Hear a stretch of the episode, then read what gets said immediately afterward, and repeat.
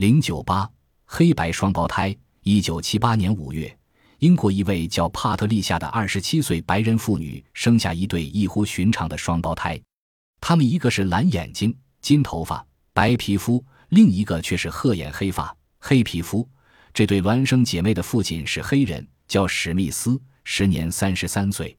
孪生子是一个受精卵分裂为两个相同的受精卵而产生的。面对着这对奇异的双胞胎，夫妻俩又惊又喜，惊喜中夹杂着恐慌。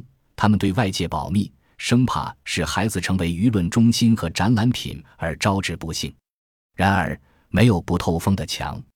英国《每日镜报》的记者一闻此事，便穷追不舍，出高价采访，并将此事公布于世。随后。各地报纸、杂志的记者也纷纷前去采访。据报道，钱希德曾有一位白人妇女生过一对黑白双胞胎。经查证，这对双胞胎可能有两个父亲，他们是由两个卵子发育而成的。那么，英国这一对双胞胎又是怎样的呢？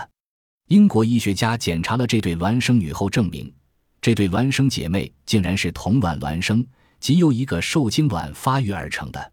这在人类生育史上是奇特而罕见的。这里提出了一个新的问题：既是一卵受精而成，为什么肤色、虹膜和头发的颜色各不相同呢？医学家们深入研究后发现，原来是由于在受精卵一分为二时，出现了罕见的分配不等现象，而使姐妹俩出现黑白差异。